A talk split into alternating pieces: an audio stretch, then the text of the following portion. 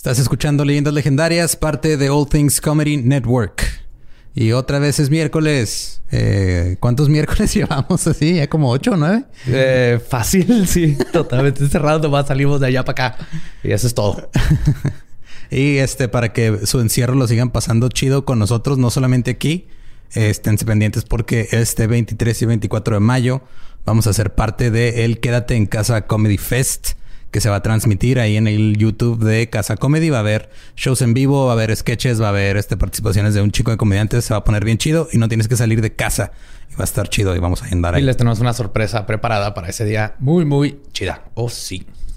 Y también otra sorpresa, que ya no es sorpresa porque lo dijimos la semana pasada, es que ya está la nueva página arriba. Nada más que paciencia, la estamos poblando porque transferir todo toma un chingo de tiempo.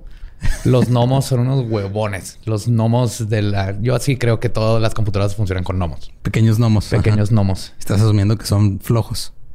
Los pequeños gnomos computacionales. Ya me escuché criptorracista, ¿verdad? Sí. Sí, totalmente. Ya sabía que iba a caer en eso. y también ahí este, pueden checar los links a nuestros proveedores de merch para que compren playeras y tazas y próximamente más cosas.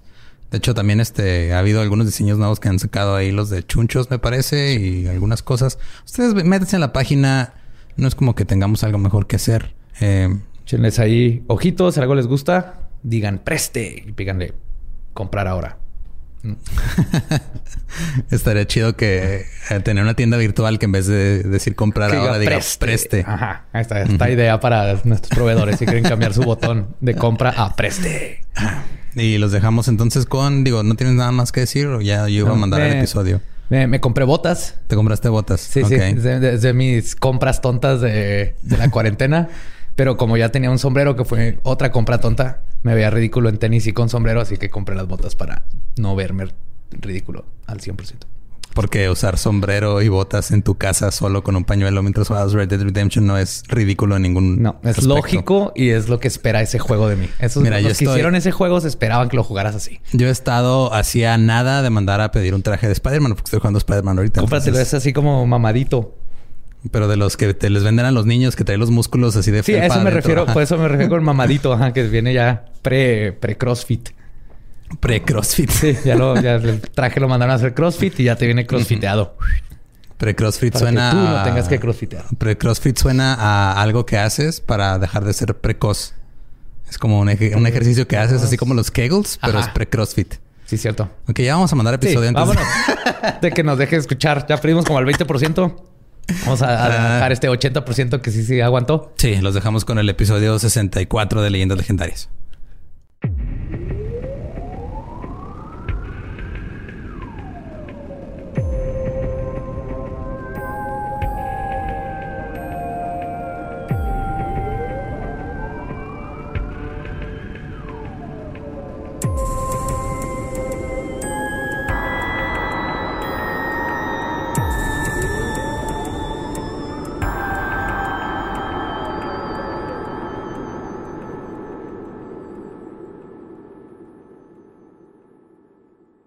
Bienvenidos a Leyendas Legendarias, el podcast en donde cada semana yo, José Antonio Badía, le contaré a Eduardo Espinosa y a Mario Capistrán casos de crimen real, fenómenos paranormales o eventos históricos tan peculiares, notorios y fantásticos que se ganaron el título de Leyendas Legendarias. Bienvenidos a otro miércoles macabroso de encierro, pero con poquita cerveza. Como siempre me acompaña Eduardo Espinosa, ¿cómo estás? Chido. Te cambió la voz, güey, en estos días. Poquito, ¿verdad? Estás como hablando más grave. Más... Uh, que falta lubricación alcohólica. Ok. es probable. Ajá. Y como últimamente nos acompaña en la silla embrujada Mario Capistrán. Borre, ¿cómo estás, Borre? Muy bien. ¿cómo, te, ¿Cómo te ha ido? Muy bien, gracias, yo. ¿Qué, nueva iluminación te ha dado todas estas semanas de... Ninguna. De introspección. de que soy una persona muy aburrida, güey. sí, me aburro con facilidad, güey. Pues bueno, existen varios tipos de poderes psicoquinéticos o PK, que se refiere a la habilidad de controlar o manipular el mundo exterior con la mente. Hidroquinesis es el poder de controlar el agua, cronoquinesis, el control del tiempo, electroquinesis, electricidad, piroquinesis, la habilidad de crear o controlar el fuego, y telequinesis es la habilidad de manipular objetos. ¿Qué pasaría si a razón de una manipulación externa una persona tuviera acceso a varios de estos poderes al grado de poder controlar el clima o crear terremotos con su mente? Eso es lo que vamos a ver en el episodio de hoy donde les voy a contar del hombre psicoquinesis, PK Man. Ok. Un hombre psicoquinesis. Ajá, así se llamaba el mismo PK Man. Wow. Psicoquinesis Man. Pues vamos a decir PK Man. Ok. Ted Owens nació en Bedford, Indiana, en los Estados Unidos, el 10 de febrero de 1920. Su padre era un apostador compulsivo y de su madre no se sabe mucho, solo que por su situación familiar el pequeño Owens fue criado por sus abuelos maternos, quienes tenían poderes psíquicos. La abuela tenía la habilidad de encontrar objetos perdidos. Eso lo tienen todas las abuelas, todas las ah, y su abuelo era un famoso Saori, por sus habilidades en la radiestesia. Esta habilidad, también conocida como radomancia, es la habilidad de detectar cambios electromagnéticos a través del movimiento espontáneo de dispositivos simples sostenidos con las manos, normalmente una varilla de madera o metal en forma de Y. No sé si lo han visto a estos tipos. Sí, una mm. vez este una empresa inglesa le vendió al el ejército mexicano. Sí. Ah, que son unas varitas, varitas. para encontrar drogas. Aquí en Juárez andan, se llegaron a meter a casas a casas sin orden de cateo. Por, esas chingaderas. Usando rabdomancia, güey, básicamente. Con una varita y donde brinca hay, drogas, ¿no? Sí, se metieron, aquí hay armas. En, en casa de una conocida se metieron tres veces. Yo creo había agua o un tesoro escondido, güey. Es lo que pero no había armas. Pero armas no, güey. Cuando regresabas, o sea, cruzabas la frontera del lado gringo para acá, te, formaban, güey. Y, luego pasaban así con tus antenitas y se apuntaban a tu carro y ya valiste madre. Yo me cagué de la risa porque yo conozco esas madres y sirven, pero te entrenan y son, son más para esto, güey, para encontrar fluctuaciones electromagnéticas y las usan más que nada para encontrar pozos de agua. Ok. De hecho, el pregúntenle a cualquier ranchero, o yo sé que hay mucha gente de rancho, todavía ahorita en el 2020 usas a, usan a esta gente para encontrar pozos. Es mucho más barato y sirve. O sea, hay, si lees, los estudios dicen que no se ha comprobado y todo, pero pregúntale a un ranchero y ellos saben que hay Pero tampoco se ha comprobado que la vitamina C previene la gripe y véanse. Todo, el pinche invierno tomando un chorro. pues a sus cuatro años, su abuela entró al cuarto de Owens y lo encontró levitando sobre su cama. Según él. Cabrón. Mm. La levitación espontánea volvió a suceder a sus 13 años, junto con la aparición de un amigo imaginario quien le enseñó a leer desde temprana edad. Luego descubrió un libro sobre hipnosis y se enseñó a él mismo cómo hacerlo, habilidad que usaba en fiestas para divertir a sus amigos en prepago. Pues eran los 20, o sea, ¿con qué más los ibas a entretener? Aventando piedritas, güey, con cualquier cosa se entretenía. Yo aprendí a hipnotizar gente, se llama darle un chingo de shots. Mm. y luego ya lo regresas a su infancia o a la infancia que quieras. Porque no regresas a su época de bebé porque no pueden, se están tambaleando, güey, no, no. pueden hablar bien, güey. Se cagan y vomitan. No quieren soltar las llaves, güey. Se ponen como niños chiquitos. Da hipo a los cabrones. Confiesan que una vez probaron el cristal de una bolsa de Soriana. Se pone bien loca la gente, güey, cuando los pones pedos. sí, güey, se ponen bien mal, güey. Pues, Owens también se graduó de la prepa extorsionando a su maestra con una foto comprometedora que encontró. Sí, que, traía la falda muy corta. Estaba saliendo con alguien de raza opuesta, güey, yo creo. Ojo, en raza opuesta. pues que no sé qué raza era la maestra. No más que en esos tiempos este, birracial, mm, mm, ni bisexual, mm, ni homosexual, ni, ni ser mujer. ¿No? Eran tiempos, creo que muy difíciles para el 90% de la población. Sí, ¿Estamos hablando de los 20 de hace 100 años o de los 20 que acaban de empezar? no hay mucha diferencia. El tiempo es un círculo plano, todo se repite. Dentro de la naval, aprendió eléctrica y en, perdón, sí, electrónica y en la universidad, se fue a estudiar a la Universidad de Purdue. Ves que allá te metes al ejército y lo te pagan universidad o más antes. Luego fue desplegado a servir en el Pacífico Sur, donde desarrolló telepatía la habilidad de leer mentes. Y fue por este tiempo que contrajo matrimonio. Después de terminar su servicio en la naval, Owens tuvo varios trabajos. ¿Cómo, cómo hizo esa propuesta de matrimonio? Ya sabía que le iban a decir que sí, ¿no? iba muy confiado. sí. Hmm, ok, no, o sea, nada más estoy tratando de imaginarme cómo le preguntas a alguien que si se quiere casar contigo cuando ya sabes que te va a decir que sí. O sea, nada más llegas y le dices, oye, nos vamos a casar. Sí, ya compras todo con adelantado. Y ya compré las rosas azules que ibas a querer. Y tu mamá me odia. Te voy a robar. Pues tuvo varios trabajos, entre ellos lanzador de cuchillos y maestro de látigo en un circo. What the fuck? También trabajó como baterista de jazz. ok. Creo que eso es lo más extraño de todo. Lo más extraño es que consiguió trabajo como baterista de jazz. Telequinesis, todo eso chingón. Trabajo de baterista de jazzistas. Mm, dudoso, amigo. Y por un tiempo estuvo trabajando en un ferrocarril como lo que él llamaba un este, idea man, un hombre de, ideas. Ese es tu trabajo ideal, güey. Nada más. El mío sí. Que, estés encerrado en un cuarto y nada más te estemos preguntando de vez en cuando así qué ideas nuevas traes. O salgo del cuarto cuando. ¡Ey! ¿Sabían que las alpacas ahorita pues, están teniendo anticuerpos contra el coronavirus? Hay que comprar unas alpacas y luego no me vuelven a ver en dos semanas. En los 40 decidió que quería exponer al mundo a su habilidad psíquica, así que contactó al parapsicólogo J.B. Ryan de la Universidad de Duke, ofreciéndose como un caso de estudio. Ryan lo contrató, pero solo como mecanógrafo. Sí, no, le, no, lo dejó hacer parte de los experimentos. En 1947 dejó sus estudios y comenzó a trabajar en construcción, donde desarrolló el poder de controlar los rayos. Según Owens, esto lo lograba invocando a un espíritu femenino que llamaba Lorny. Lorny. Lorny. Se lo inventó, le decía Lorny. Y poco a poco siguió practicando su habilidad hasta que logró no solo poder hacer que cayeran rayos de acuerdo a su voluntad, sino que en 1963 estaba con su ahora segunda esposa en el porche y ambos estaban quejando del calor. Owens apuntó el dedo al cielo y dijo, y citó, lluvia, tormenta, rayos. Y al poco tiempo, nubes comenzaron a juntarse y en unos minutos más logró producir una tormenta. No, Igual es el güey que andaba suelto hace dos semanas en Monterrey, ¿no? Ya ves que en una, hubo un tornado, granizo, lluvia y el hombre pájaro todo al mismo tiempo, güey. Y se murieron los hijos primogénitos y los ríos se pusieron rojos. Sí, Pero en ese caso serían los primos primogénitos, ¿no? Y de hecho, para asegurarse de que no haya sido una coincidencia, intentó lo mismo en diferentes ocasiones, logrando el mismo resultado. O sea, que ya Owens se empezó a dar cuenta así como que, ah, cabrón, puedo hacer lluvia.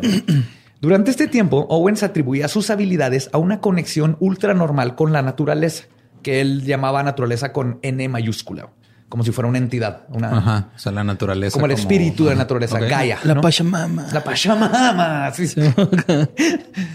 como si tuviera una relación simbiótica que le permitía comunicarse con ella y hacerla producir el efecto que él deseaba.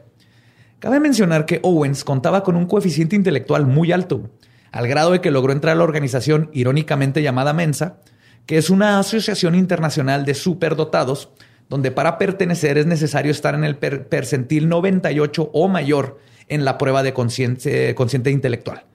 Entonces, los que no conocen Mensa es Mensa son siglas. No se llama Mensa. Yo creí que eran siglas. Resulta que es Mensa, es de mesa, de la mesa redonda del Rey Arturo. Ah, ¿en serio? Creí que eran siglas. Yo también siempre creí que eran siglas hasta que me metí para ver y no, viene del latín mensa o algo así, que es la mesa y representa la mesa redonda del Rey Arturo porque todos son iguales. No hay, no hay jefes ni nomás. No hay jerarquías. ahí, no hay jerarquías. Ajá. Pero sí es irónico que se llama Mensa, la organización de la gente más lista del mundo. Es para, para que no lo sospeches. Sí, bueno, es... como un poker face, pero de gente inteligente. como cobra. ah, mira, ahí dice Mensa, no voy a ir ahí. yo soy inteligente, pero no eres lo suficientemente inteligente para darte cuenta que esa madre es, un juego mental. Es como si Cobra en Yayo se había llamado Osito Bimbo. Ajá. Hubieran podido hacer mucho más terrorismo del que lograron. Ay, precioso. Owens decidió escribirle a las agencias gubernamentales y a muchas personas importantes para comunicarles sobre sus poderes pero fue en vano. Así que decidió mudarse a Los Ángeles, California. Y cuando arribaron a la ciudad se encontraron en medio de una sequía. Así que creó algunas, y cito, tormentas tremendas. Otro día, mientras descansaba en Myrtle Beach, se le ocurrió una idea. Apareció un, huracán cerca de Florida, le llamó a sus hijos, Lorne y Rick, le puso el nombre de la, diosa de los truenos, ¿no? Pero qué confuso, ¿no? O sea, porque de repente le va, o sea, le dice, Lorny, ven a comer y luego hay una tormenta eléctrica dentro de la casa, güey. Sí, no me quedé pensando. y a su esposa para que fueran testigos. Entonces no era tan inteligente. No, aparentemente. Pero o a lo mejor sí no quería tener información de más y le puso Lorny para no confundirlas, ¿no? A mi hija Tiene cosas más importantes de qué pensar. Tocar la batería. pues le habló a sus hijos y a la esposa, dibujó un, en un mapa un curso para que el huracán lo siguiera, terminando en el sur de Florida. Luego le escribió a varias agencias gubernamentales y científicos sobre lo que estaba haciendo. El huracán Clio siguió el mapa al pie de la letra. Wow. o sea, hay cartas. O se va poniendo más interesante. Él dijo así de se va a ir por aquí el huracán. Y por ahí se fue. O sea, estaba predicho que se iba a ir de tal manera y él dijo, lo voy a cambiar y voy a hacer que haga esto. Oh, shit. Y lo hizo. Se hizo que dibujara un pene así en el. Me la pela. puto el que lo lea. Al no recibir respuesta de nadie, Owen decidió viajar ahora a Washington. Se andaba buscando quién lo pelara para sus habilidades. En una pradera en Fort Worth, Texas, mientras manejaba con su hija en el auto de noche, un ovni en forma de cigarro apareció repentinamente sobre un campo. Llegó flotando hacia su automóvil sin hacer ruido y proyectando luces intermitentes de colores rojo, blanco, azul y verde vívidamente. Se acercó al automóvil lentamente y luego se desvaneció al instante, justo como si una luz se apagara. Ese encuentro cercano del primer tipo cambió por completo la percepción de Owens. Llegó a la conclusión de que estaba equivocado en atribuir sus habilidades a una conexión con la naturaleza. El encuentro lo hizo recordar que de niño había sido abducido por lo que él llamaba inteligencias espaciales o SICE. Okay. Space Intelligence. Quienes lo escogieron desde niño porque ya presentaba habilidades extrasensoriales y un intelecto avanzado. Así que lo abdujeron porque, y cito, yo era un experimento para ellos. Querían averiguar la cantidad de habilidad psicoquinética que puede absorber y soportar el ser humano. Les tomó años encontrar un ser humano como yo, con quien podían comunicarse constantemente le dio como un flashback de a la madre, desde niño me agarraron, me hicieron experimentos y me dieron. No, no le dieron superpoderes, como que elevaron lo que ya tenía. Sí. lo estaban cuidando y todo. Sí. Pero este güey no le daban ketamina. Incluso se dio cuenta que todos esos trabajos que tuvo durante su vida hasta este momento fueron una consecuencia de ser guiado por las inteligencias espaciales con el propósito de ayudarlo a evolucionar una mente que fuera tan flexible de que fuera capaz de desarrollar símbolos muy complejos de muchas ocupaciones y profesiones diferentes para que pudiera usar estos símbolos en su contacto telepático con ellos. Esas palabras le dieron, él sentía que todo lo que hizo en su vida tenía una razón, ¿no? El haber sido domador, este, le enseñó a controlar animales. Y baterista. baterista, lo que es ser pobre y que nadie le guste tu música y la, porque no la comprenden. Aventar cuchillos nomás está bien chingón, ¿no? Sí. Ya sé que es el trabajo más chingón. Mil acordes para una persona. Sí. no, ¿cómo era esa frase de que la música, que el jazz es este mil acordes para cuatro personas y el pop es cuatro acordes para mil personas? Sí. Por sus poderes comenzó a compararse a Moisés, creyendo que las habilidades para invocar a las pestes bíblicas y el partir el agua venían de las mismas inteligencias espaciales que lo habían dotado a él de sus poderes. Hasta cierto punto no está o sea, no, está mal. No, no, no. Porque es una inteligencia fuera de este mundo. La que, o sea, si estamos hablando de un dios que le dio poderes a Moisés. Sí, nomás que este dios viaja en una Chevy interespacial. Una Chevy interespacial. cigarrito plateado. según Family Guy, Dios tiene una Escalade. Entonces, tal vez voy con ese canon. y dice que al igual que Moisés, las consecuencias de usar sus habilidades no eran importantes, aunque llegaran a causar muertes algo que sucedió en varias ocasiones, porque su propósito trascendía a la sociedad y lo único que importaba era la autoridad de las inteligencias espaciales y no tenía por qué responder a las autoridades terrenales. Esto es muy importante porque aquí es donde tiene un cambio psicológico Owens muy cabrón, donde se ve por encima de, todo lo demás. Que bueno, si puedes hacer tormentas y llamar ovnis, este. Y vivir de tocar batería. es el poder más cabrón. sí. En 1965, Owens comenzó a crear huracanes en el Atlántico y luego le avisaba a las agencias gubernamentales de lo que estaba haciendo, con el afán más que nada de hacerse famoso. ¿No es como terrorismo eso? ¿Terrorismo natural? Técnicamente sí, sí, es como el bioterrorismo, pero este es terrorismo este, climático, climatológico, como HARP, que es toda la teoría de que para eso lo usan, ¿no? Para crear terremotos y terremotos, tormentas y una nube que te sigue por todos lados cuando estás triste. A pesar de su contacto privilegiado con inteligencias extraterrestres, Y aparte de un propósito más grande, Owen seguía buscando algo mundano. Lo mismo que un niño de 15 años en TikTok. Fama y followers. Así que en 1900... ¿Followers o followers? Porque hay una diferencia muy, muy grande. Followers. Sí, porque followers te sigue puro vato, güey. pues así que en 1969, eso lo llevó a escribir su libro y citó How to Contact Space People, cómo contactar a gente del espacio, donde describe sus habilidades y técnicas para poder comunicarte con las entidades espaciales. Y también cuenta que cuando llegó a Washington habló con el agente George Clark de la CIA, la Agencia de Inteligencia Central. Le contó que había estado haciendo con, cosas con el clima y le comprobó que, lo había, que le había mandado cartas a la agencia en adelantado de dichos eventos para corroborar todo.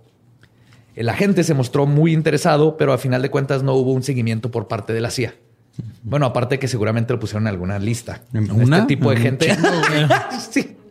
Pero es que sí está muy cabrón porque eso hacía. O sea, él decía, va a haber un huracán acá y va a pasar todo esto. Y luego mandaba las cartas. Y luego pasaba. Entonces, cuando llegaba a decir, oiga, ahí están, mira, busca mis cartas y aquí está lo que pasó. Entonces, sí hubo gente que dijo, ah, cabrón. Ah, este, después de ahí se fue a la NASA y habló con el señor Eastwood, que era el encargado del departamento de inventos, a quien también le comprobó sus predicciones, pero igual que la CIA, la NASA no mostró interés después de la junta. Owens no claudicó en su misión. Decidió quedarse en Washington, rentó una casa y se consiguió un trabajo. A los pocos días, una oleada de ovnis fueron avistados alrededor de todo el estado y Owens recibió un mensaje, y cito, La naturaleza dijo que me utilizará como representativo, pero hará algo que yo no conozco algo en los polos cuyos resultados podrían ser vistos en los periódicos. Escribió su mensaje y el 9 de marzo de 1965 le mandó esta carta a George Clark de la CIA.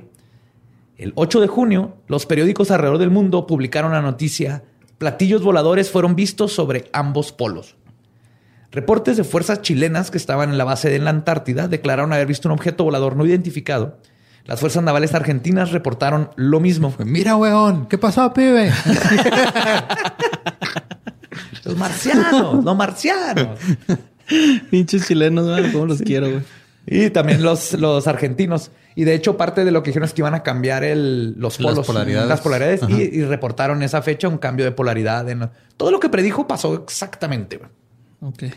Pero los poderes de los SAI para comprobar que estaban en contacto con Owens, al parecer no se detenían en solo cambiar el clima y presumir sus naves.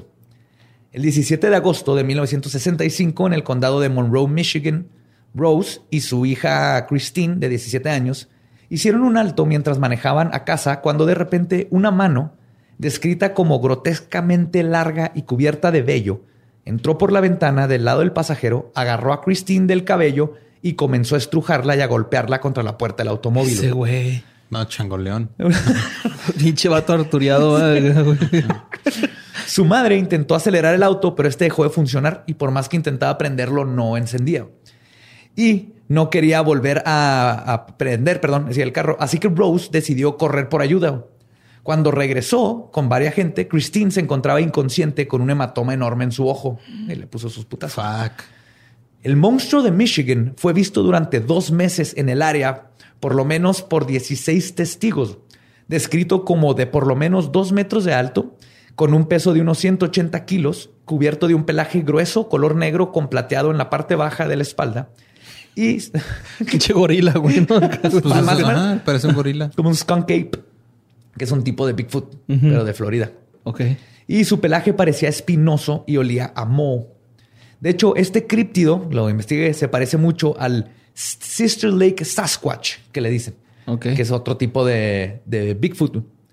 Pero lo curioso de este ataque en particular es que Rose y Christine se apellidaban Owen. Algo que, Owens, perdón, algo que el mismo Ter Owens apuntó como otra prueba de que los SAI estaban mandando un mensaje haciendo que la primera aparición de esta críptido o criatura extraña le pasara a estas chavas.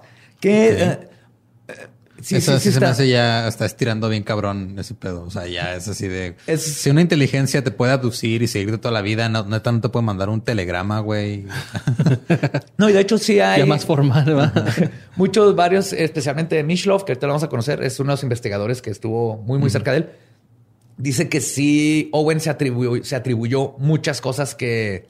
Así que, tal vez eran más coincidencia o que de plano no tenían que ver. Pero a pesar de eso, eh, el caso de Owens está muy cabrón. Todos los eventos y sus predicciones fueron meticulosamente documentadas por el mismo Owens. Y aunque la NASA y la CIA no lo contactaron, su nombre comenzó a ser conocido dentro de varios círculos importantes de la parapsicología. En 1976, Owens le mandó una carta a los físicos Russell Targ y Hal Puthoff. Ambos trabajaban para el ejército estadounidense donde estaban investigando el fenómeno de la visualización remota, que es cuando puedes ver cosas en cualquier parte del mundo. Sí, eso lo platicamos en el de MK, Ultra. ¿no? Ajá, es lo que están haciendo con Eleven en Stranger Things. Sí, eso que era que pudieras ver desde otro lugar. Lo que está sucediendo en Como espiar a distancia. Espiar a distancia, sí. Como un viaje astral, pero no, no sale tu, tu alma. Nomás como que visualizas en tu cabeza, dibujan. Pero sí sirve. O sea, los rusos lo empezaron a hacer, los gringos. Sí, pues como Eleven, ¿no? Que echa agua en una alberca y mete los pies y fuga. Porque eso sirve para para bajar el ego, el estar así en la gnosis. Ok. Entonces, ellos, estos investigadores, habían investigado el controversial psíquico Uri Geller ampliamente. Oh, Geller. Y por lo mismo, porque era muy controversial, a ver si algún día hago un episodio de él y este James Randi lo hizo mierda mil veces en vivo, pero era como el psíquico más famoso de, en esos tiempos. Así como Carlos Trejo con Nadal Ramones a Jaime Maussan, güey. Un gran tiro en la televisión nacional. Así, este vato fue a todos los late nights, era con Carson todavía, con Johnny Carson. Sí, Johnny Carson. haciendo, y James Randi es este un güey que es, él se llama a sí mismo un, escéptico profesional. Entonces él tiene como que una, una especie de challenge donde dice que si llegas y le, compruebas algo, algo paranormal, paranormal te da un millón de dólares. Y hasta ahorita dice que nadie, nadie, lo, ha logrado comprobar. Que lo puedas comprobar. Y fue uno de, de los que aceptó el reto. ¿Y, se lo ganó o no? Pero era de los que doblaba cucharas, se pegaba cosas. Todo Randy se lo fue. Es que Uri Geller sí tenía, aparte de toda una historia que tal vez Uri Geller era un agente secreto de la Mossad o de la KGB. What the fuck? Okay. Sí, está muy cabrón. Está. Uri Geller es otro. La KGB es ruso, ¿eh? Es rusa, Simón. Sí. El punto es que por, por este contacto con Uri Geller, lo que estaba pasando con James Randi y todo, estos dos estaban renuentes de hacerle caso a Owens este, temiendo que fuera otro charlatán y no se querían meter con estos problemas, ¿no? Porque ellos, su investigación era seria. Así que Owens les mandó una carta con la siguiente predicción, y cito, terminaré con la sequía de California, haré que llueva, caiga nieve y granizo, algo que solo sucede cada 15 o 20 años en estas temporadas. Tendrán todo tipo de eventos meteorológicos bizarros. Habrán apagones masivos de avistamientos de ovnis. Su periódico local publicará en su primer plana que la sequía ha terminado. En menos de tres días, todo lo que dijo sucedió. Y Targ y Puthoff quedaron tan impresionados que le escribieron de vuelta para congratularlo ah, y decirle que estaban impresionados con su predicción. Owens inmediatamente les escribió de vuelta para aclarar que no lo predijo, que lo creó. Eh, sí, le dije, ah, te mamaste. ¿Cómo eres culo, güey?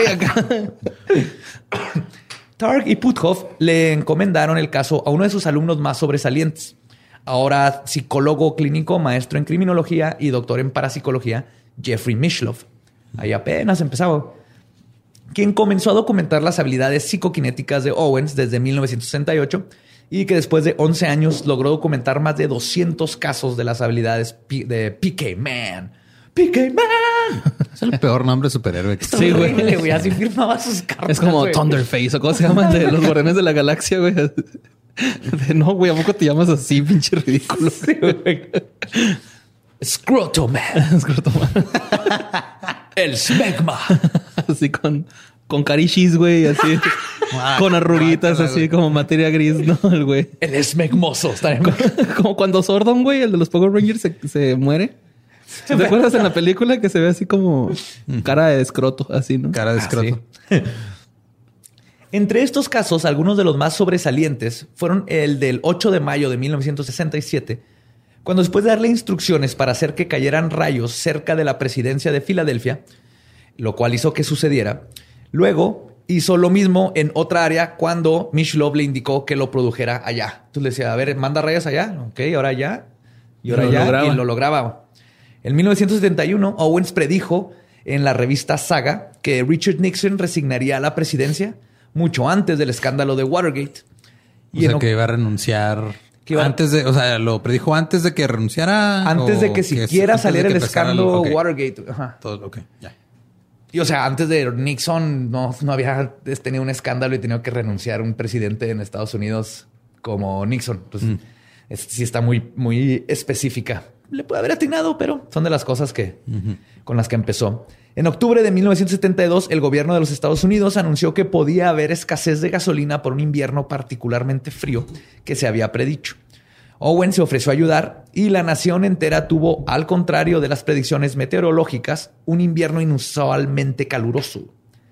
Pero el espíritu altruista de Owens era más dirigido a obtener fama que a salvar gente o ayudarlas.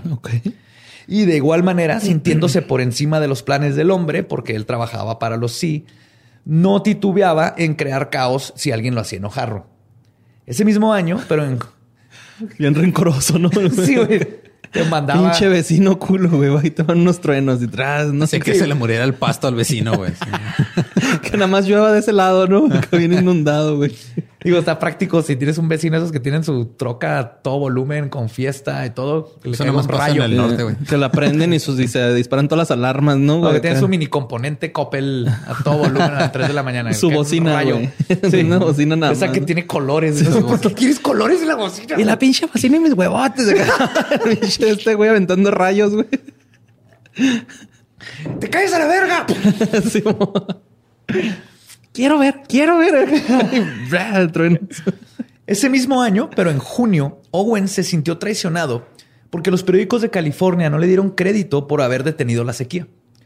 Así que, de forma anticipada y documentada, como era su modus operandi, causó varias temporadas de fuegos naturales en California, causó que un avión de la naval se estrellara al toparse con una tormenta sorpresa y logró comprobar que podía hacer que sus poderes de psicoquinesis fueran detectados por un radar. O sea, ah, que fuera detectado el poder o no fuera. Que, fuera. Ay, güey. O sea, están viendo el radar y se va a causar aquí algo y salían los blips en el radar de que algo estaba, había una energía ahí que el radar podía captar. O sea, se pasó al lado oscuro, como quien dice, ¿no? Sí, sí. bueno, se hacía Sid cuando, cuando no le daban su medalla, su, su estrellita en la frente. Ay, güey. Pinche vato mamón. El 30 de mayo de 1972, después de una recepción decepcionante a sus reclamos en la ciudad de Cleveland, Illinois, Owens escribió a varios contactos diciendo que causaría destrucción en la ciudad en forma de calor, sequía y haría que las personas actuaran de manera extraña. Le dijo a otro amigo que habrían perturbaciones eléctricas, tormentas eléctricas, accidentes aéreos y accidentes este, de, de carros. Más tarde, también predijo un comportamiento extraño en los animales, fuertes vientos y apagones. Ese verano, rayos causaron tres muertes y una cantidad inusual de, daños por choques, incluyendo varios apagones. Una ola de calor azotó durante una semana y un número inusualmente alto de personas inundaron los teléfonos de la policía y el ayuntamiento para decir que decían que escuchaban la voz de Dios y que estaban recibiendo mensajes del espacio exterior o decían ser agentes secretos en misiones secretas. Güey, qué pedo, güey. Sí, güey. Qué terrible es agentes secretos en misiones secretas y le hablas a la policía, le dices, soy un agente secreto en una misión secreta. Eres el, peor agente secreto en una misión secreta.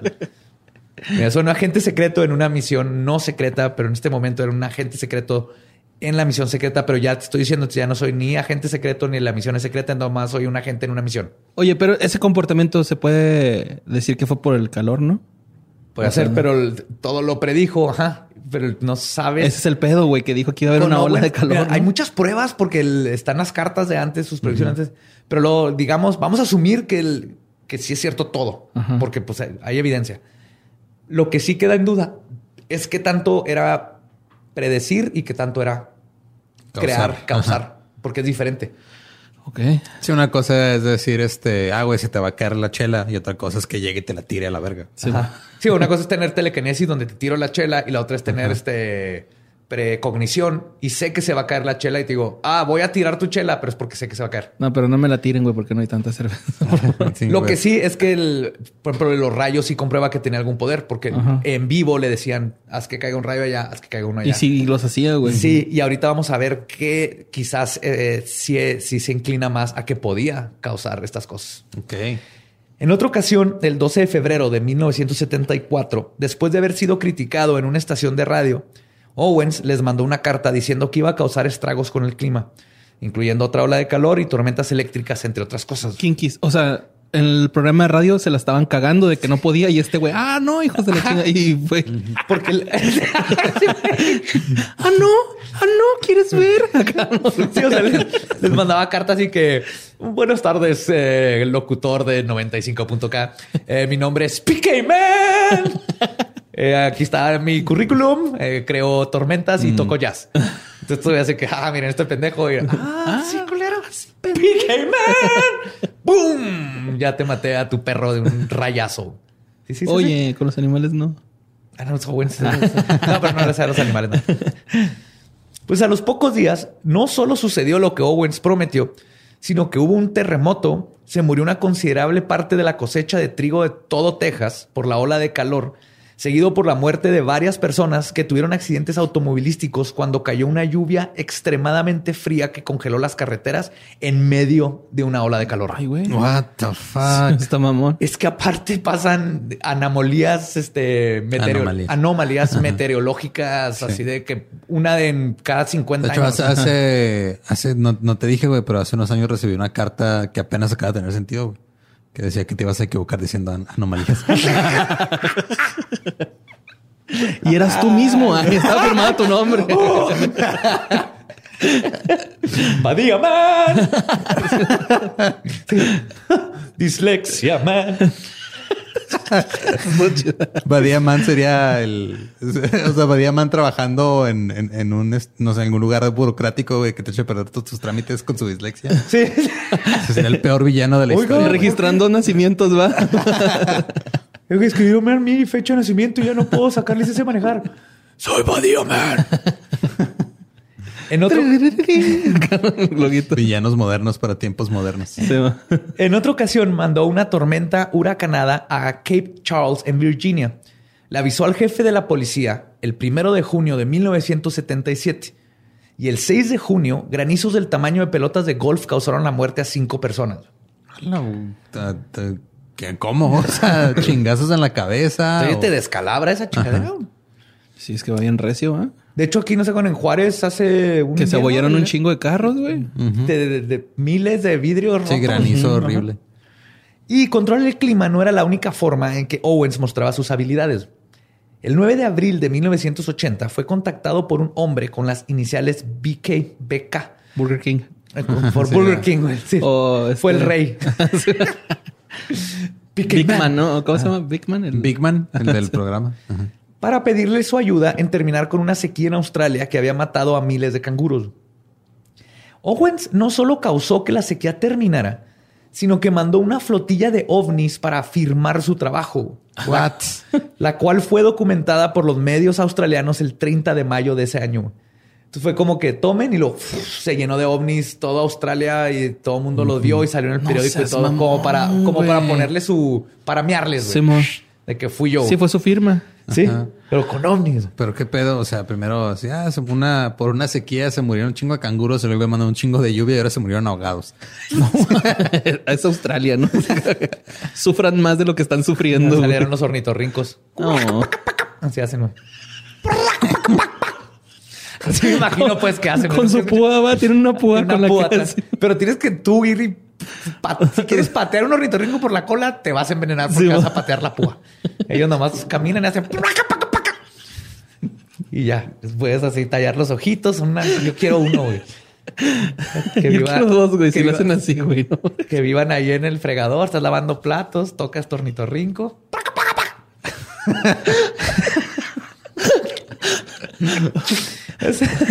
La habilidad para crear o predecir cambios climatológicos o avistamientos de ovnis de Owens fue calculada que estaba en el 80%, muy por encima de una simple probabilidad estadística. Ok.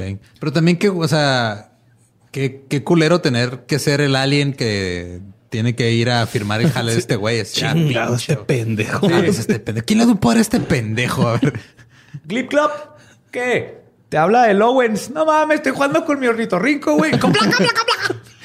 Ay, me diga que ahí voy. Fue a Australia, se le cayó el ornitorrinco al alien y ahí se quedó, güey. Ya de ahí salieron. Y de ahí salieron un chingo. Pues esto causó que varios expertos en física, parapsicología y ufología, este, con los que Owens, perdón, había estado teniendo correspondencia, se juntaran por primera vez a discutir el tema, güey. Ok. Se juntó tanta evidencia, estaban otras cosas que dijeron, ah, ¿se No este normal. cabrón? Esto Ajá. ya, este no es un Uri Geller, güey. algo, algo, cu- algo curioso está pasando. güey. Entre ellos estaba el psicólogo clínico Leo Sprinkle, el psiquiatra y parapsicólogo Bertolt Schwartz y eh, el ufólogo y creador de Supergirl y Captain Marvel, Otto Binder, Ah, güey. Simón. Ahí estaba Otto Binder. güey. Y nada más ni nada menos que el astrónomo y fundador de Project Blue Book, Allen Motherfucking Hynek, güey. Órale. O sea, Hynek, el que inventó el término este, encuentros cercanos de primero, segundo, tercer tipo, básicamente revolucionó la investigación de los, UF de los ovnis. Ahí estaba en, la- en esta junta. güey. Este último, Hynek, es citado diciendo que ya no quería nada que ver con Owens. Primero, por su incesante necesidad de autopromocionarse, pero que más que nada porque era impredecible y básicamente le tenía miedo a lo que pudiera causar con sus poderes si no, si se llegase a, enojar. güey. Ok. Así que básicamente no quería nada que ver con él. güey. O sea, el Jaime que es al grado de yo sé que este güey sí es ¿Otro pedo? sí es lit.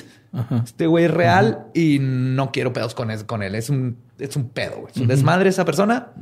Pero este güey le dio legitimidad, como quien dice, Sí, ¿no? al, al decir yo no me quiero meter con este, este güey, mm, le da para mí mucha legitimidad Sí, güey, más de alguien como Jaineco. Y fue una opinión que concurrió con varios de los presentes, con la notable excepción de Otto y Mishlov, que siguieron documentando el fenómeno. Pero al poco tiempo los miedos de Heineck probarían haber sido bien fundamentados. En 1979, Owens contactó a Wayne Grover, un ex militar que documentó las misiones de los bombarderos B-52 que volaron sobre Vietnam. Y quien un año antes había comenzado a trabajar como corresponsal para el National Enquirer. Grover recibió una carta que les comunicaba a él y a quien entonces era su editor, Don Horine, de parte de PK Man, diciendo cómo podía controlar el clima y atraer ovnis. Creo que es que no firmas PK. Ya desde ahí creo que pierdes mucha credibilidad. Sí. Estás tratando de... con- Si, si yo quiero convencer a alguien de que compre una pantera que avienta láser del culo, Ajá. no lo va a firmar Pantera Boy, ¿no? Sí, lo firmas No. eh, Panther. licenciado en panterología José Antonio Badía. Algo Ajá. que te dé cierta... Pero él firmaba Pique Man. Black Panther Wakanda, algo de diciendo cómo podía controlar el clima y atraer ovnis, que sí querían una prueba. Ambos hombres se rieron y, completamente escépticos, le respondieron que estaba bien. O sea, como que no tenían nada mejor que hacer. Ah, bueno. Sí, le dijeron, sí, güey, sí, "Ah, güey. vamos a- vamos a ver". Ah, ok. Sí, güey. Echamos unos hongos y ver ovnis, compa. sí, ah, arre. Le dio a Owens la oportunidad de producir avistamientos de ovnis y acordaron que él y varios testigos, incluyendo un científico, se reunieran para una vigilia durante toda una noche. La conclusión del experimento fue que Owens dijo que vio varios ovnis. Uno de los testigos estuvo de acuerdo, pero otros dos dijeron que no vieron ni madre. Así que Don Horny, Horny, wow. Lo- y- Wow, la proyección. Sí, más porque es- lo escribí horny. O sea, hornié, pero no horine. Ah, ok. O sea, escribiste horny, no lo escribiste todo estando horny. No sé.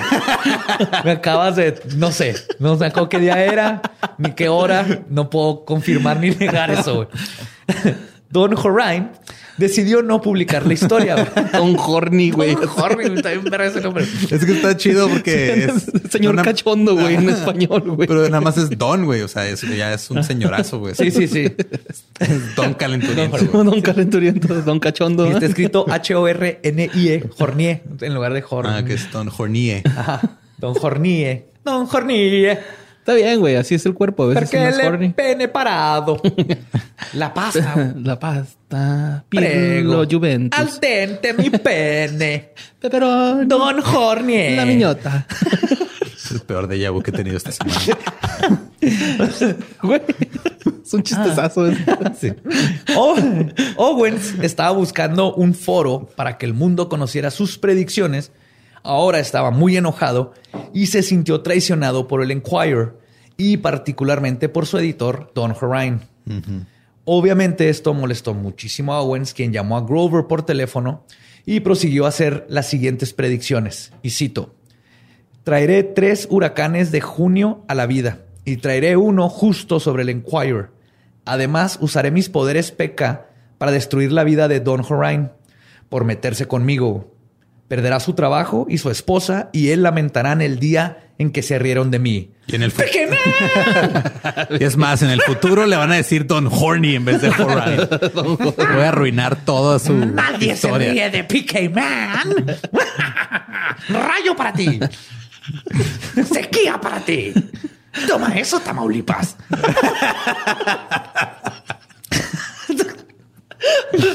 Pinche. Con todo. Güey, sí entiendo cómo se puede ir un poquito a la cabeza este poder, güey. Sí, sí. Es que sí, o sea, primero el güey dice, ok, yo trasciende todo y me vale madre la vida humana, pero quiero reconocimiento. Es lo que te digo que Ajá, al no final de cuentas eso. era como cualquier persona ahorita que quiere pegar en YouTube, ¿no? Sí, ma. Y que es lo que le importa, así de que el- ah, voy a inundar esto acá, pero que me hagan caso. Voy a rapear puro con dinero y ya, fum, pega. Ajá, ¿no? Voy a meter un condón por la nariz. Sí, mo. Voy a ir a filmar un bosque en Japón donde se suicida Sí, la, de la gente. gente. Sí, y así. Voy a transmitir este, todas mis conferencias de prensa la mañana. Pues, según los registros del Servicio Meteorológico Nacional, los huracanes de junio en esa zona de, la de las Bahamas están en Florida. Ajá. Entonces, los huracanes que les pegan son los que vienen de las Bahamas. Son extremadamente raros. Si mucho sucede, tal vez uno cada 50 años más o menos. De hecho, los bajameños tienen un dicho. June too Who let the dogs out? June, June. June too Bahama Man. PK Man. Son los Baja Man. Bahama Man. Contra PK Man. Próximamente en Disney Plus. Who let the storm out? PK Man. Truenos, ¿no? La, la frase es June too soon. Junio demasiado pronto. Nomás que no Ajá. rima en español. Sobre para referirse a los huracanes. Pero ese año se formaron tres huracanes antes de que terminara junio. Y uno tocó tierra en West Palm Beach y Lantana en los Estados Unidos y le partió la madre. Al justamente. Ajá. Además, la vida del editor Don Horine se convirtió en un desastre. Fue despedido del Enquirer y su esposa lo dejó. Finalmente fue contratado por el Palm Beach Post por una fracción de su salario en el Enquirer. Owens continuó su contacto con Grover y poco a poco terminaron convirtiéndose en amigos. Pues sí, güey, porque ya viste cómo le arruinó la vida a un güey. No le vas a decir Sí, que ya no. le dio miedo. sí. Ahora Sí, yo y voy a aunque el otro güey sepa, ¿no? Acá porque tiene telequinesis, te voy a chingar, güey, pero todo Sí, tranqui. sí, yo voy a ser tu amigo, güey. Sí, Sí, no, sí, no, sí, no, sí. no es me mejor hacerte vida. amigo de un vato que tal vez te puede dar disfunción eréctil, güey. No sabes. Ah. No sabes si puede o no, güey. Pues ellos empezaron esta relación y platicaban por teléfono varias veces a la semana, por lo general después de medianoche. Durante las llamadas, Owens predecía huracanes, tornados, terremotos, apariciones de ovnis o eventos violentos alrededor del mundo. Todas sus predicciones o lo que estaba creando, además, eran acompañadas por una carta fechada que llegaba a los pocos días de las llamadas y que contenían las predicciones, además de unos símbolos extraños y estaban firmadas por PK Man. Y a pesar de que las predicciones eran hechas unos 5 a 10 días antes del evento, y lo interesante para nosotros es que Grover pudo documentar todo gracias a la diligencia de Owens, que llamaba, luego mandaba la carta para tener un récord escrito y con la fecha oficial de, del, este, del servicio postal. Sí, y luego escribió un guion de los Simpsons sobre lo que iba a pasar. Güey, si los Simpsons están basados en de Owens. Chance. Luego mandaba los recortes de periódico con los eventos predichos. Entonces, este Grover tenía siempre, aquí está la carta del 7 de junio diciendo que el 15 iba a pasar algo y aquí está el recorte de periódico donde el 15 pasó el terremoto que dijeron acá, ¿no? Y él tiene todo bien documentado. Por eso es tan interesante el caso de, Owens. Grover coincide en estipular que Owens seguía teniendo más de un 80% de exactitud sobre todo lo que predecía o causaba. Teniendo es un la chingo, Es un chingo, 80%. Para atinarle algo, 80% está por fuera de cualquier. Este, pregúntale a cualquier físico si es posible atinarle al 80% de un volado, por ejemplo. Teniendo la confianza de Owens. Ah, y además, eh, está atinándole aparte a cosas meteorológicas. Sí, cosas que, cambian muy cabrón, güey, ¿no? Sí, que los fenómenos, los fenómenos meteorológicos hasta la fecha son de las cosas más cabronas de predecir. O sea, que los, o sea, los modelos de predicción son muy, muy complejos porque hay demasiadas variables. Y qué curioso, ¿no? Que le ponemos una mariposa. Tú sabías que una mariposa caga en Vietnam y en Australia en Australia le un terremoto. en silla de ruedas, güey. Sí funciona. Y un ornitorrinco hace... Hazle bien, güey. Se me olvidó cómo estaba Pinche sonido chingón, güey. le hace como tan jornal. Pinche gremlin, güey, ¿no? Pues teniendo la confianza de Owens y además estando seguro de que PK Man tenía algún tipo de habilidad psíquica, acudió a él con un favor. En septiembre de 1979, cuando el huracán David se dirigía a West Palm Beach, en Florida, le marcó a Owens alrededor de las 2 de la mañana y le contó del predicamento y le informó que las predicciones meteorológicas apuntaban a que miles de personas quedarían sin hogar porque el último huracán manufacturado por Owens les iba a afectar. O sea, él dijo, porque Owens seguía haciendo huracanes y documentando. Y hice mi cagadero y les va a llegar peor, ¿no? Ajá, o sea, este, hacía huracanes, lo documentaba, y este, pero esta vez dijo, oye, cabrón, el que acabas de mandar dicen que nos va a ir de la verga, güey. Y quizás, y quizás porque consideraba a Grover su amigo o simplemente para cosechar más fama, Owens dijo, y cito, no quiero lastimarte ni a ti, ni a tu familia, ni a otros innecesariamente. Le pediría a Misai que te aparten a ti del huracán Sigue mirando la televisión para ver qué sucede. Tres horas después, a las cinco de la mañana, el meteorólogo de la televisión local tenía al, el Centro Nacional de Huracanes al aire anunciando en vivo nuevas coordenadas para la tormenta. De repente había dejado de moverse hacia West Palm Beach y se estaba desviando hacia el norte, lejos de ellos. West Palm Beach tuvo vientos marginales, pero nada más. Aproximadamente a las 7 de la tarde, Owens llamó y dijo, y cito, eso fue para ti, Wayne. Ah. Ajá. Pero que en tres horas haya predicho una desviación sí, de que el huracán dijo, es Florida, ya van. ah, no. Ahí está Pique, man. Fuga, güey. En la siguiente temporada de huracanes, Florida volvió a verse amenazada por una gran tormenta. Y Owens volvió a llamar a Grover para advertirle que se iba a poner peor. Perdón, pues esta vez Owens le habló que se iba a poner peor que buscara llegar a terreno alto. Grover le dijo a su amigo que no hay tal cosa como terreno elevado en, Florida. no, es plano. Ajá. Y PK Man le contestó. Ya te la pelaste. ¡Vamos, pues te la pelaste. Y hay un putero cocodrilos en compaguas. Esos no los controló. Esas madres no me hacen caso. Y no de esos cocodrilos, de los otros. los que te comen la cara. Ahora PK Man significa pelaste, culero. Man. Le contestó y citó, te lo alejaré, Wayne, porque eres el único que cree en mí. Wow. Más quería un amigo. sí, güey. Todos debemos de tener un amigo así, güey. Yo me acuerdo que en la uni yo tenía un compa posible shooter, güey. Y un día le dije, güey, eh, güey, neta, güey, a mí se me figura que tú un día vas a llegar y vas a hacer un cagaro aquí en la escuelín. Y el güey me dijo, no te agüites, borre, tú me caes chido. Y me sentí bien aliviado, güey. La neta, güey. Ah, tengo oportunidad de correr, güey. Un saludo al Bruno Samurai, güey. Fíjate. Pero eso desescalaste toda la situación. Nomás necesitaba alguien que le... Sí, que lo escuchara. Que, le diera un besito. No eres, no eres anormal, eres vergas, güey. ¿no? Ah, vámonos a jugar. Eres bien chido, güey. Fumar mota y tomar beer. Sí. Pues él le dijo que lo iba, que lo iba a desviar y al día siguiente ese huracán devastó Charleston en Carolina del Sur que queda 800 kilómetros al norte de Palm Beach. Perdón. Y Owens volvió a hacer lo mismo con el próximo huracán que amenazó a su amigo Grover. O sea, lo salvó de tres huracanes. Oye, pero también como que se lo hacía adrede, ¿no? O sea, como que tres huracanes ya. relación tóxica, Ajá, sí, ándale, exacto. sí. Pues quién sabe si él produjo Te odio, te amo. pero... ajá. Te lo desvío, pero dime que somos amigos. Sí. Dime que todavía sientes algo por mí. Mándale saludos a tu mamá de mi parte. Como el pinche stalker que va y le poncha las llantas a la chava que le gusta Ah, y, luego ya se- y luego pasa coincidentalmente por ahí, ¿no? Ah, te O sea, imagínate yo, las desponcho porque al dices- protagonista de You con poderes telequinéticos. Oye, este güey así haciendo con un palo así en el agua, güey, remolinos. La amistad entre Grover y Owen siguió creciendo y esto dio a pie a que se descubriera otro aspecto de las habilidades de Piqué Man.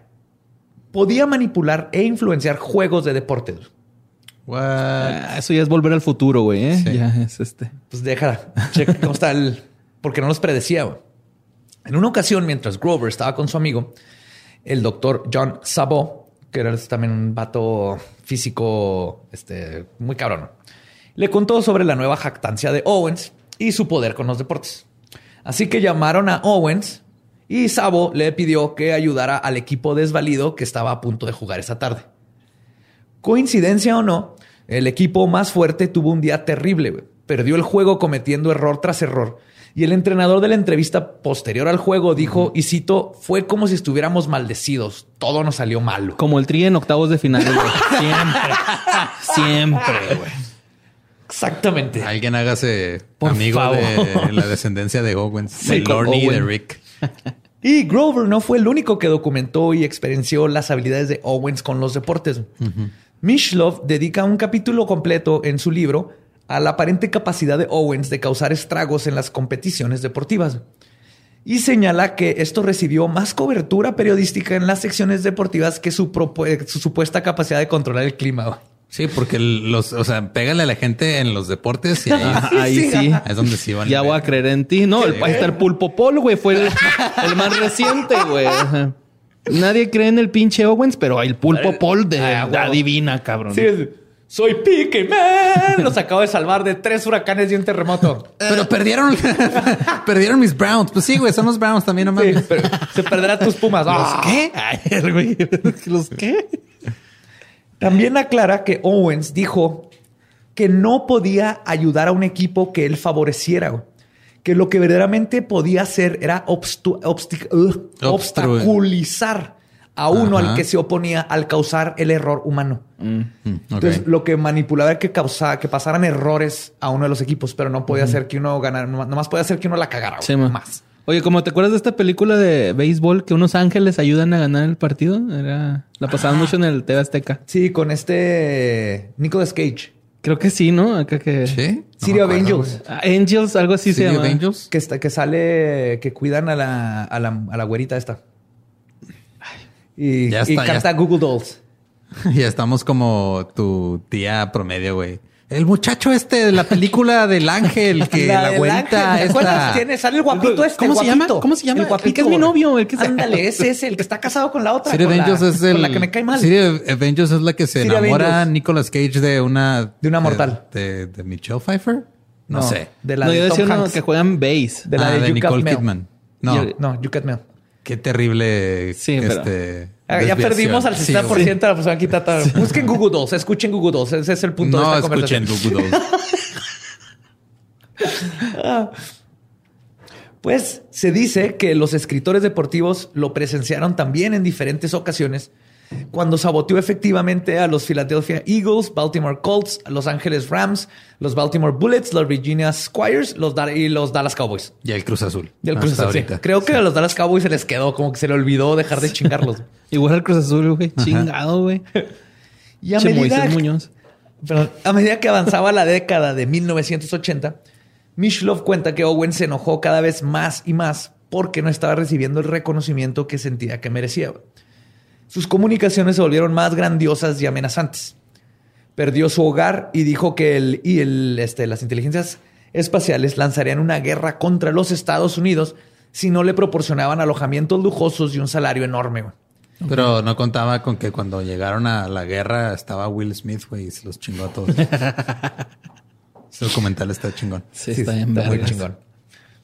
Y esta guerra dijo que solo terminaría cuando se publicara un libro sobre PK Man escrito por Mishlove y el escritor paranormal D. Scott Rogo.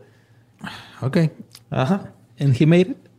Pues sus relaciones con Mishlove se agriaron cuando Mishlove señaló que las declaraciones de Owens no se materializaban tan seguido como antes. Como que poco Fue perdiendo a el poco fue perdiendo, creo que su enojo y, y desesperación por lo otro le, le fue perdiendo lo que tenía. Esto ya está empezando a sonar a fábula, güey. Eh, Sí, es que era como, Sí, es cierto. como un don, güey, ¿no? Era como un don lo que él tenía Ajá. y lo fue perdiendo por su avaricia, ¿no? Acá, Exacto, sí, sí. sí, Sí, sí. sí. Por eso, niños. No, la- No la hagan perder a los Dallas Cowboys. no le vayan a los cowboys. sí. Y este, todo esto también lo reprendió por sus amenazas y destructividad. O sea, mi, mi- esta- Mishlove le decía así Sí, que sí, ya, güey. O sea, no te pases de culero. o sea, También se fue haciendo viejo, ¿no? O sea, Sí, no, estaba culero. De hecho, este, el- sin embargo, la- a final de cuentas se, sí. Ya no podía, ya no podía hacer tormentas, nomás de repente goteaba. salgan de mi jardín, punks. Y así llovía, güey. nomás esos dos granizos. Ay, Es que este se movía bien rico la tierra y les. Nomás fueron dos, pero normalmente son como 200 granizos. O sea, soy, soy pique man. Eh, de todas maneras, Michel y él eventualmente se reconciliaron y todo, pero con el paso del tiempo del delirio de grandeza de Owens fue su talón de Aquiles y murió desprestigiado, solo y casi olvidado por el mundo en 1987 de cirrosis del hígado. Ay, güey, no seas mamón. Y esa fue la historia de Pique Man.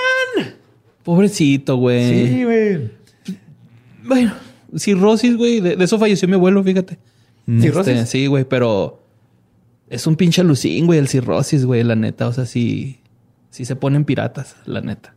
Pues me imagino Yo creo que, que este este vato, güey sí imagínate. Sí, debe haber hecho un, así un desmadre, güey, porque sí se pone pirata la gente que muere de cirrosis, así de pensamiento, ¿no? Sí, y él ya, ya estaba medio. Yo creo que él- una cosa lo llevó a la otra. Obviamente, la, la pisteada viene de esta frustración. Ah, ok, sí. También dicen que se debilita, ¿no? El poder con el alcohol, güey. O sea, Sí, yo creo que él tiene que ver más con eso. Se empezó a desvariar y ya no tenía la misma, no sé, pasión, concentración, la habilidad, ¿no? O sea, se empezó a ser viejo y amargado y empieza a perder. y lo tenía que ver con el IQ, ¿no? También, pues se va matando la neurona, güey, ¿no? Si, eh, si era una consecuencia de o era un factor, igual y sí. Ajá. Pero es curioso, o sea, el que ten- es- existe mínimo, sabemos que existe esta persona que es, digo, el, el caso interesantísimo con 80% de probabilidad, con tantos datos documentados, Ajá. que sí te hace pensar de, wow, ¿cuántos PK Mans o PK O habrá. habrán por ajá. ahí, güey? O- y güeyes que no les importa, ¿no? Ser reconocidos, güey. O sea, que a lo mejor. Como en X-Files, ¿te acuerdas el que podía hacer que cayeran rayos? Sale Jack Black y Giovanni Oh, sí, no, sí, cierto, sí. y mata gente con rayos. Con rayos. No mames, neta, a la verga. Está bien chido ese episodio, es de la primera temporada. güey. Es el Chale. peor No Thor de la historia. Pero él no quería ser famoso. Pero sí, imagínate a alguien que pueda hacer eso y nomás lo hace para, puedes jugar con, con eh, construcción. Para chingar, güey. acá. Sí, o sea, dices, Sí, ah, es- es- a lo mejor sí existe alguien así, pero tiene, tiene este, guarda rencor contra alguien en Tabasco, porque siempre llega todo ahí. sí, o te dedicas a apostar, güey, si puedes Sí. manipular quién va a perder en un juego. Igual la gente Sí, que man. piensa que los aliens están cuidando Matamoros, ¿qué es lo que están cuidando los aliens? Tampico. Tampico, Tampico. perdón. Están cuidando Tampico. Ahí a lo está- mejor, a lo está mejor está, Owens. un, este, está el opuesto de PK Man. Sí, está KP Woman. Ajá. Osnis. El, el pecas. Le dicen. el, Con, peca- el peca. El pecas. el Pepe Pecas. ¿no? El Pepe Pecas. El Pepe Pecas. Pero, ok, entonces, con controlar el clima, ¿cuál era? ¿Cuál habilidad era?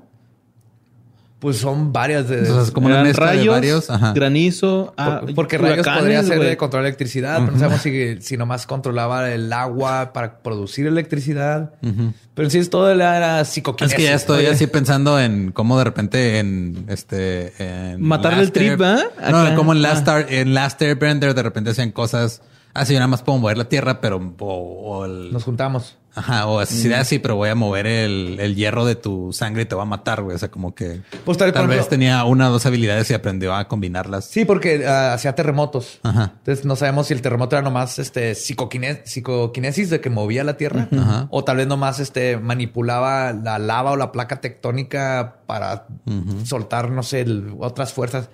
No sabemos cómo lo hacía, pero pues tenía muchas, comprobó de muchas maneras que puede hacer cosas. Y lo más interesante también es los ovnis. Mm, Eso, güey, O sea, Simón, lo que hizo firmaba un chingo con de veces, se juntaba con gente y científicos y decía, voy a hacer que aparezcan ovnis. Él decía, les voy a llamar porque Ajá. puedo comunicar, nomás les voy a decir que vengan.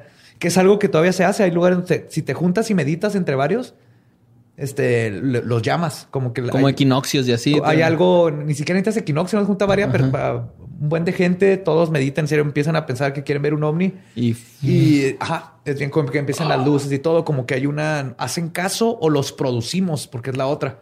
Que al pensarlo, como que el- producimos el, La imagen. el ovni, ¿no? Ajá, la, la luz o lo que sea. Oye, Oye, es que él podía hacer también esto. Aquí en México como que sería muy poco probable que ese güey atacara, ¿no? Porque en corto salen las abuelitas con el cuchillo y cortan el cielo y tiran de- la chingada, pinche güey, ¿no? Acá Es el enemigo de Pique, man. El la cuchillo. abuelita con cuchillo. haciendo la cruz y Doña enterrándolo. güey. Cookies con su cuchillo cortanubes.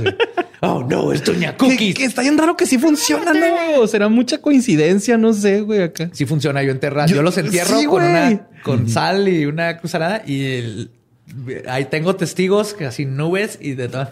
Como que lo detiene, no, no, no deja llover, pero no llueve, no llueve, no llueve hasta que Sí, terminamos de hacer todo y luego de No. Simón. Sí. Pues sé. Man es una reata, güey. Pues, Pique Man, ajá. Pero Este, es, es lo que pasa cuando el ego se te sube a la cabeza. güey. Sí, niños, acuérdense. La liebre se comió al conejo porque el conejo se No. pasó de vergas. La liebre se comió La a la tortuga. La tortuga se comió a la, A la liebre. Ajá. Porque el, el lobo. Se pasó de vergas. Simón. Después de tocar inapropiadamente a Caperucita Roja. ¿Sí saben que de eso se trata Caperucita Roja? En la original. ¿Y qué? ¿De un violador? La toca inapropiadamente. ajá. Hace Ay, que se desnude y luego la mete a la cama. No Y mames. luego la toca y luego se la come. Y no hay leñador, nomás. La abusa de ella y luego se la come. Pinche ojete. Porque la historia se trata de no te metas a la pinche casa con un extraño peludo. ¿Qué tranza?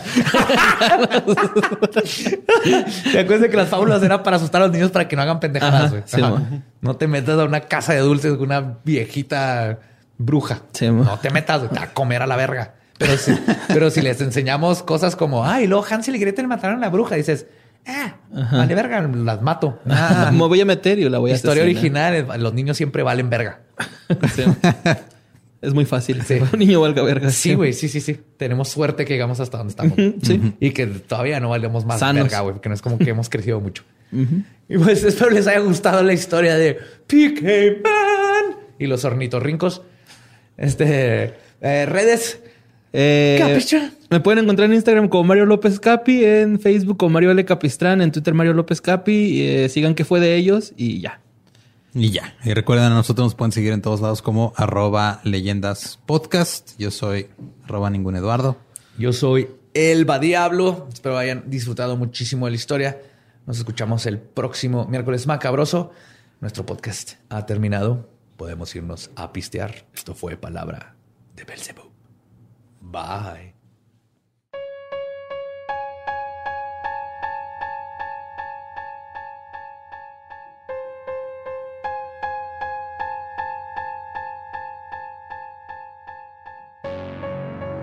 Y esa fue la historia de PK Man.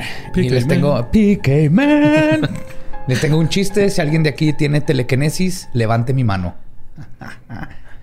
¿Sí lo entendieron? Sí, sí lo entendí, pero ahora ya sé lo que se siente cuando yo cuento mis chistes culeros.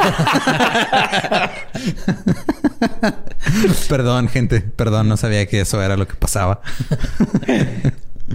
Y pues sí, espero les hayan disfrutado de, de ese cuento. Si quieren saber este, más sobre estos temas, acuérdense que en Patreon ahí platico de más en cosas que Patreon tienen y que ver. en, eh, o en en YouTube. YouTube. este, no tienen que estar suscritos a las dos. Si se suscriben en YouTube para el contenido digital, es lo mismo que si están en Patreon. En Patreon nada más los niveles más altos son los que ya tienen este recompensas físicas. Ajá, perks. O sea, como guiones firmados y regalitos. Y tocamientos. cosas. Oye, no, eso no. No somos, no somos aquí. Vamos a hablar de serio. algo que este estuvo inundando nuestras eh, nues- nuestras bandejas de entrada de todas las redes. Sí. Como por 12 horas, más o menos. Más o menos duró todo el día. Sí. Más o menos. Y tiene que ver con libertad de expresión y Bad Bunny. Sí. Eh, vamos a hablar de Bad Bunny en Leyendas Legendarias. Ahora, este. Todo empezó porque eh, la canción de Zafaera de Bad Bunny la quitaron de Spotify. La gente asumió que le estaban censurando por su contenido altamente sexual.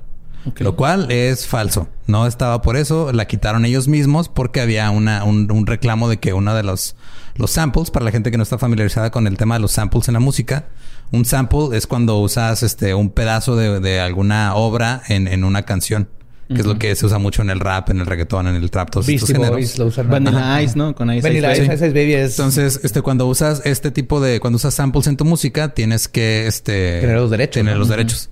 Entonces, parecía, parece ser que el problema se originó porque un sample que usaban en la canción de Zafaera no tenían... No estaba cleared, como dicen los abogados gringos. O sea, no estaba libre de, ser este, utilizada. Sí, claro. Mira, si en, Spotify tienen Lambada, que es la canción prohibida más sexuosa y sexual y libidinosa del mundo, obviamente no iban a quitar a Bad Bunny por ser hipersexual. Ahora, ¿qué fue lo que pasó? Cuando sacaron esta canción, se hizo viral este, un, un, un hilo de una persona que publicó sobre las canciones de otro güey que hablaban este así de literal matar y violar mujeres y cosas, ¿no? O sea, ahí están haciendo Spotify, ¿por qué? Ajá, Spotify, ¿por qué no en vez de quitar este pedo, o sea, ¿por qué en vez de quitar este pedo no quitas este güey, ¿no? Ajá. Que este de entrada, eso es una ah, ¿cómo se llama ese tipo de falacia? ¿Falacia lógica? Sí, o sea, es de si esto, entonces esto y no hay, o sea, es opción es o A o, no A. Sí, sí, sí. Es como cuando dices, este... ¿Estás conmigo este o estás contra está de la verga. Ah, entonces quieres a este otro que está en la verga. Sí, no, puedo, no, querer a los dos o... Exacto. O sea, no porque, este... Y luego muchos empezaron a hablar de que... O sea, de las letras de, esto, de este otro güey que no vamos a decir su nombre porque no vale la pena. No. Este, este güey, pues obviamente las letras sí están mucho más explícitas, más, este Sí, la verdad no, está de muy mal gusto. Lo que está diciendo está es asqueroso y es horrible todo. Y hasta su música está a la verga. O sea, ni siquiera. Aparte mal hecho, güey, ¿no? y, no se ve que sea con intención. Por lo menos de entrada no se veía que fuera con intenciones de parodia, ¿no? Porque algunos empezaron a defenderlo como diciendo, ay, pero bien que escuchan a Grupo Marrano. Pero sí, güey, Grupo Marrano sabes que es parodia. Sí, no. Este tipo sí tiene, sí se nota medio sociópata, eh, con narcisista totalmente, como Luca Miñón y este tipo de, personas que les encanta hablar de estas cosas. Está viviendo como sus fantasías. asquerosas a partir de hacerse sus letras y tener sus seguidores. Sí, y luego de repente que tenía bien poquitos seguidores. La neta no había recibido tanta atención hasta que se trajo esto a la luz. Y luego aparte también salimos embarrados nosotros, güey, porque empezó la gente a decir así que, ay, no, si se, o sea, escuchan leyendas legendarias, pero se ofenden por esto. Y es de, güey, o sea, nosotros no hacemos esto para glorificar esos actos, al contrario. Y aparte nuestros fans, que son los que empezaron a darse cuenta y a, este, a traerlo a la atención de nosotros. Así que claro que nuestros fans iban a traer atención a esto porque reconocen esta sociópata. Estos patrones, Y estos patrones, obviamente, iban a ser los primeros que este vato está mal de la cabeza, ¿no? Algo hay una patología y algo ahí. Sí, y obviamente sí tocamos temas este, de casos que con personas con este tipo de pensamientos y los tocamos con humor, pero eso no quiere decir o sea, el humor es para aliviar un poquito las, situaciones horribles de las que estamos hablando. Ajá, pero no hacemos apología, ¿no? No, no es una apología, exacto. Ah, pero creo que el punto que yo quería tocar en específico, no sé si tú quieras tocar uno en específico también, pero en específico el que yo quería tocar es el de la libertad de expresión. Libertad de expresión. reggaetón, güey. o sea, lo que voy con eso es de que muchos empezaron a criticar a Spotify por quitar a este güey o por, o sea, o por haber quitado desde un principio, ah, pero la libertad de expresión, y lo voy a leer tal cual de la Comisión Nacional de Derechos Humanos, es que toda persona tiene derecho a la libertad de pensamiento y expresión. Este derecho comprende la libertad de buscar, recibir y difundir informaciones e ideas, ya sea oralmente, por escrito o a través de las nuevas tecnologías de la información, el cual no puede estar sujeto a censura previa, sino a responsabilidades ulteriores expresamente fijadas por la ley. No se puede restringir el derecho de expresión por medios indirectos como el abuso de controles oficiales o particulares de papel para periódicos de frecuencias radioeléctricas en seres y aparatos usados en la difusión de la información mediante la utilización del derecho penal o por cualquier medio encaminado a impedir la comunicación y la circulación de ideas y opiniones. Me gusta la parte de que estamos protegidos de que no te, que no te pueden agarrar a periodicazos para callarte. Exacto. Es, la libertad de expresión se refiere, como aquí lo dice, es a el usar leyes o usar este el sistema penal para censurarte. Spotify es una empresa privada. Spotify puede poner los lineamientos que quiera y si un día quiere bajar un contenido porque no cumple con sus lineamientos de lo que consideran buen gusto, lo pueden hacer. Está bien. Igual YouTube, también lo hace. O sea, YouTube no puede subir pornografía y eso no quiere decir que estén coartando tu libertad de expresión. Ajá. Es el clásico con el que yo me peleaba siempre en el Instituto México cuando quería traer el pelo largo o así. Era de, pues estas son las reglas de esta institución, ¿no? Si, no, si quieres traer el pelo largo, vete a una escuela donde te permitan ahí. Entonces, encontré la manera de salirme con la mía, pero el punto era ese y es lo que aprendí desde ahí. Es, Si estás en Spotify, si estás en una escuela, si estás en una empresa, son sus reglas. Sí. Son, son instituciones mientras esas reglas, mientras, esas reglas no este, interfieran con las reglas del sistema. Aparte, aparte está que, güey, es muy diferente el pelo a, hablar de violaciones, ¿no? Y de, que es una pendejada del pelo, ¿eh? No lo estoy defendiendo. y aparte, aparte también tienen que darse cuenta que la libertad de expresión es de dos vías. Así como tú tienes la libertad de expresar lo que tú quieras, yo tengo la libertad de expresar lo que yo quiera y pueden ser opiniones completamente contrarias. Así es, como dice el templo satánico, tenemos la libertad de expresión y eso incluye ofender a los demás y si ofendes a los demás, los demás pueden ofenderte a ti. Es parte de. Pero aquí el punto es que Spotify hizo lo que legalmente podía hacer porque ahí están sus lineamientos y en sus lineamientos dice... Y tipo y hasta lo que se tenía que hacer, ¿no, güey? Por el tipo de contenido. Sí, o sea, yo la verdad no estoy a favor de que se censure es la música porque luego es un desmadre, ¿no? Sí, o sea, por ejemplo, yo no tengo... yo, en lo personal, cuando empezaron con el pedo de este prohibir legalmente los narcocorridos, yo pienso que eso es un error.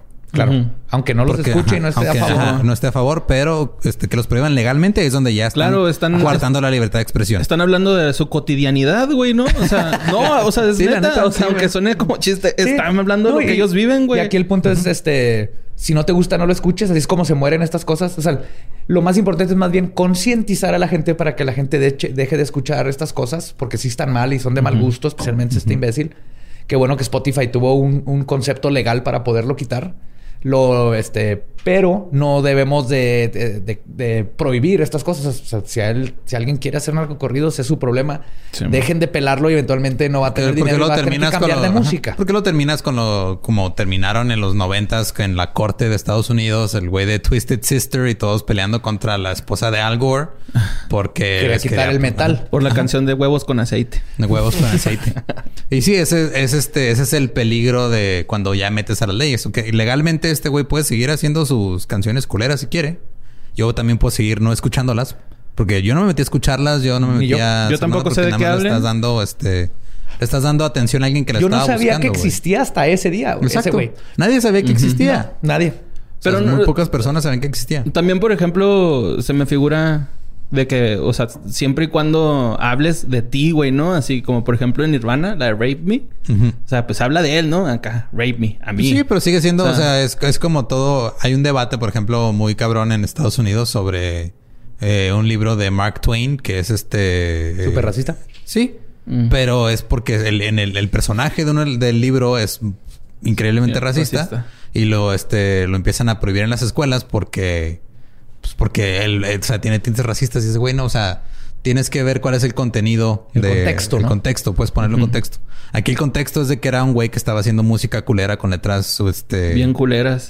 pasadas de lanza, ¿no? ¿no? hay nada que redima a este tipo. lo, lo, culero es que ya más gente lo conoció y va a agarrar ahí a colitos por algún lugar que lo van acolitos o acólitos? ¿Acólitos? O soculitos.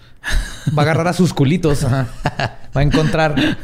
Entonces luego también es contraproducente este tipo de cosas porque sacas a la luz a alguien que nadie sabía que existía. Sí, y digo, es un, es un tema complejo siempre, siempre que te metes a tratar de... resolver O sea, de censurar un, un arte o una expresión de quien sea. Pero, este, otra vez, o sea, nada más este, queremos que quede claro que nosotros, aunque hablemos de temas horribles, no los estamos condonando ni estamos haciendo una apología de ellos. Estamos brindando atención a ellos y de repente. Y educación, ¿no? Y... Eh, sí, o sea, y, que hagamos este chistes eh, sobre esas cosas en el momento no quiere decir que estemos de acuerdo con ellos. Es el aliviane, ¿no? Del tema, nada más. Sí, es, la válvula de escape. Y la válvula de escape y nuestra intención jamás será y ha sido ofender. Este tipo hace las cosas para ofender, para buscar atención de esta forma. Es como los que hacen bromas malas para hacerse virales en TikTok y van y golpean a alguien o le rompen el teléfono a alguien nomás para este, que la gente diga, ja, Es lo que está haciendo este tipo de gente, ¿no? Sí, Entonces, este, en resumen, la libertad de expresión, este, me da a mí la libertad de decir que es una mierda. Ese, también le da la libertad de a él hacer sus canciones. Es, digo. Sí, nomás que ignorarlo, dejan escuchar. Lo, lo mejor que se le puede hacer es no darle lo que quiere que a este narcisista, que es atención. Así es. Así que, este, pues, no resolvimos nada porque este es un tema demasiado complicado, pero nada más queríamos externar. Sí. Es que sí, la neta, o sea, creo que es de las veces que más me han llegado mensajes del mismo tema en un cuestión de horas, güey. Sí, a mí también está tagueado en todos lados. Y en cuestión de horas también, o sea, en, en- en cuanto Spotify dijo ya lo quitamos y sacó su postura oficial, también se murió en chinga el tema. Sí, ya, ya pasó. Como ahorita es- es- es- son esos ciclos que duran. Ese día parecía que ya no íbamos a sobrepasar Es este tema y que esto iba a ser algo. Ya, Spotify hizo lo que tenía que hacer. Bien hecho Spotify y listo. Y volvió Zafaer a Spotify, así que Ajá. Ya pagó, ya pagó los derechos. Bien hecho, Bad Bunny. Ok. entonces también, creo que también más que Se nada encontró dinero este- extra, unos 5 millones extras abajo del colchón. Creo que este, empeñó su tapabocas. Yo no sabía, pero este, ese güey lleva grabando con tapabocas desde que empezó su carrera, güey. Por eso. Habla aquí. y por eso está saludable. Y, Dios se lo permitió. En, en- en- en resumen, este, eh, pues no aprendimos algo. No sé. Sí, creo, que creo que aprendimos que es complejo. Eh, no se va a resolver en 10 minutos de estar hablando de él. Y, y- y, ajá. Ok. Y Borre aprendió que este se perdió de un tema en la semana. Sí, pero que chingue su madre ese güey. Ahora que, que sé qué pedo, güey. Exacto. Eso sí, Y eso es lo que aprendimos. Sí, estamos de acuerdo en eso. Así, así como él está en su derecho de hacer su arte culero, nosotros estamos en nuestro derecho de decir que chingue su madre. De mandarlo Sí, a chingar. así es. Y si hay un policía por ahí que quiere ir a revisar nomás, por si acaso echarle un ojo a sus actividades, pues no, ver se pierde nada.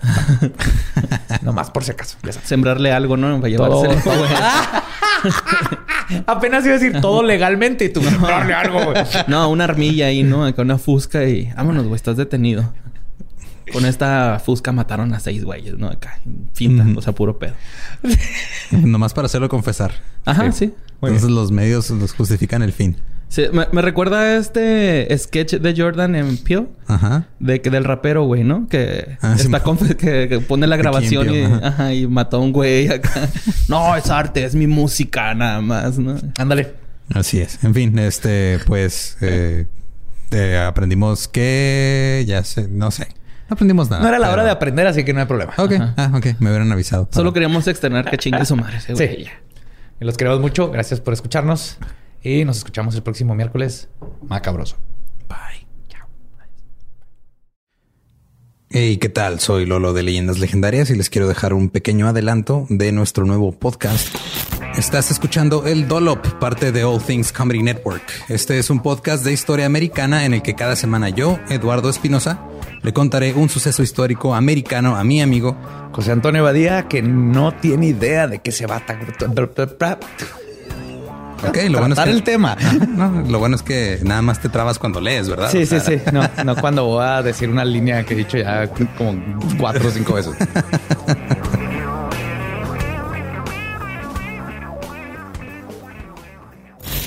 De joven comenzó a trabajar en barcos y en 1816 fue capturado por el pirata Jean Lafitte en la costa sur de Texas. Güey, ese será mi sueño. Ok, top uno, que me secuestren este, extraterrestres. Número dos, tiene que ser que me secuestren piratas. Estén pendientes y suscríbanse a El Dolop.